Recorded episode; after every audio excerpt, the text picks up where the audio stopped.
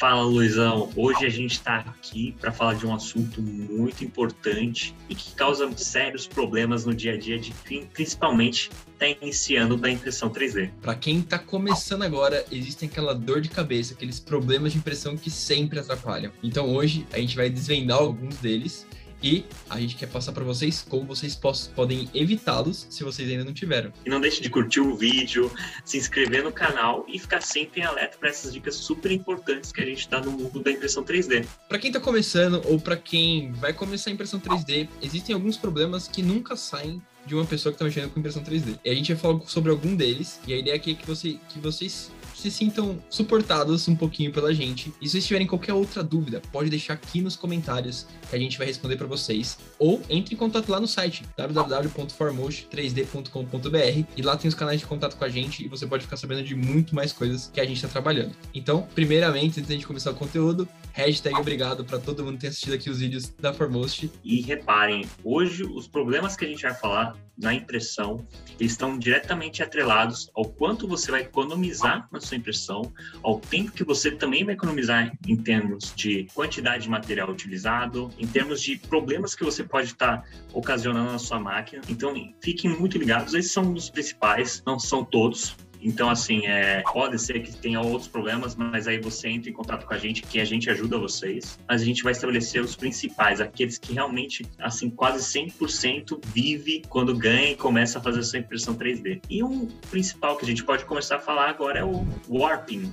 Exatamente. O warping é aquele que dá dor de cabeça. Para quem não está familiarizado, é aquele problema que a peça simplesmente solta da plataforma, ela contrai. Então, existem alguns fatores que auxiliam esse processo. Um deles pode ser você estar tá usando o ABS, que é um material que tem alta contração. Para isso, você tem que ter uma mesa muito bem aquecida e, principalmente, a preferência uma máquina fechada. Senão, pode acontecer o warping sim na sua peça com ABS devido a essa contração do material. Mas se assim, Luiz, estou usando a PLA e tá dando warping ainda, o que, que eu faço? Segunda coisa, você pode pôr uma camada que tenha um pouco mais de aderência na plataforma. Então, você pode usar o Green, que ele ajuda a dar uma camada extra na plataforma de aderência, ou também verificar se você está com nivelamento errado, ou também, se mesmo assim tá tudo certo, você pode usar algum produto fixador. A gente tem até um vídeo falando só sobre isso, que pode te ajudar falando nisso, outro problema bem corriqueiro é a falta de aderência, né, Luizão? Exatamente. A gente falou a falta de aderência é um problema muito corriqueiro. A gente fez um vídeo específico sobre isso. Mas, foi como eu falei, a warping e a falta de aderência podem estar muito associados. Mas também a falta de aderência pode acontecer por ter um nivelamento muito errado mesmo. Tipo, tá muito longe a plataforma do bico, então não tem aderência nenhuma. Ou você também não tá usando a plataforma aquecida. Ou não tá aquecida na, na temperatura certa para o material que você tá usando. Então é sempre bom verificar o, a temperatura que o seu fabricante de matéria-prima é, recomenda para você fazer é, a impressão, né? E verificar se tudo isso está configurado certinho para você fazer esse processo. Vocês vão reparar, pessoal, que muitos termos, às vezes, na impressão 3D, eles são continuidade de, de termos em inglês, tá? Até pela origem da, da, impressão 3D, ela é algo recente aqui no Brasil. E um, um termo muito bem falado é, em termos de problemas é, na impressão 3D são os strings, né, Luizão?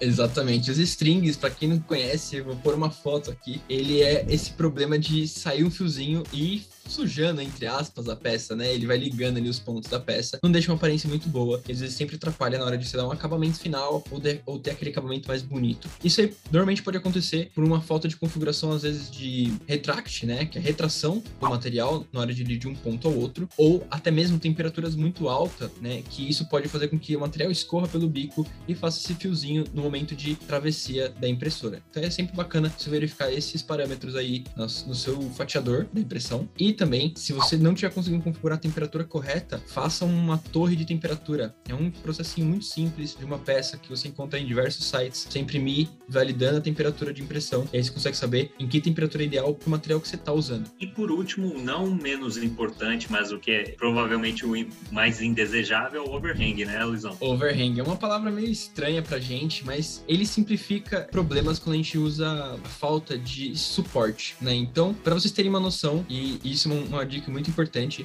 O momento de você usar o suporte é quando o ângulo de inclinação da peça passa de 45 graus. A partir disso, você não tem mais que metade da próxima camada exposta, né? Então isso faz com que, se você imprimir mais que 45 graus, pode ser que a camada que você está imprimindo ali naquela pontinha, ela pode estar tá saindo fora, e aí você vai ter problemas de acabamento, que o overhang é exatamente isso. Tem algumas coisas que podem ajudar você a imprimir ângulos maiores né, sem ter suporte, que suporte também não é muito desejado por aumentar o gasto de material e também tem que ter um acabamento melhor melhorzinho, né? Então, o que, que, a gente pode fazer? Uma delas, baixar um pouco a temperatura de impressão, sempre ajuda a dar um pouco mais de estabilidade para o material. Usar a refrigeração correta para o material que está imprimindo também dá uma, uma, diferença muito grande. Existe um teste que o pessoal fez que é bem gritante a diferença entre as peças com cooler e sem cooler de refrigeração. Não tem como fugir. Se o ângulo for muito alto, também você tem que usar o suporte para você dar uma estrutura maior para a peça e ter pelo menos um acabamento bacana. Se você também tiver alguma dúvida, dá para fazer também um teste de ângulo de impressão também. Tem um, uns arquivos bem bacanas. Eu vou aproveitar aqui, ajudar vocês que ficaram até o final do vídeo. Vou deixar os links desses dois arquivos, a torre de temperatura e o teste de ângulo de impressão, aqui na descrição do vídeo. Vocês podem baixar lá e ver como é bacana. Então, pessoal, se vocês tiverem mais alguma dúvida, vocês podem deixar no comentário. A gente vai ajudar vocês. Ou se quiserem, pode entrar lá no site da Formotion também. Entre em contato com a gente, que a gente pode tirar suas dúvidas e ajudar vocês nessa solução, nesses primeiros passos de impressão para quem está começando aí no mercado. Ó, e lembrando que esses são alguns dos problemas, tá? Então, teve aquela dúvida, manda pra gente e a gente tenta desenrolar com vocês, beleza? Valeu, pessoal. Até mais. Tchau, tchau.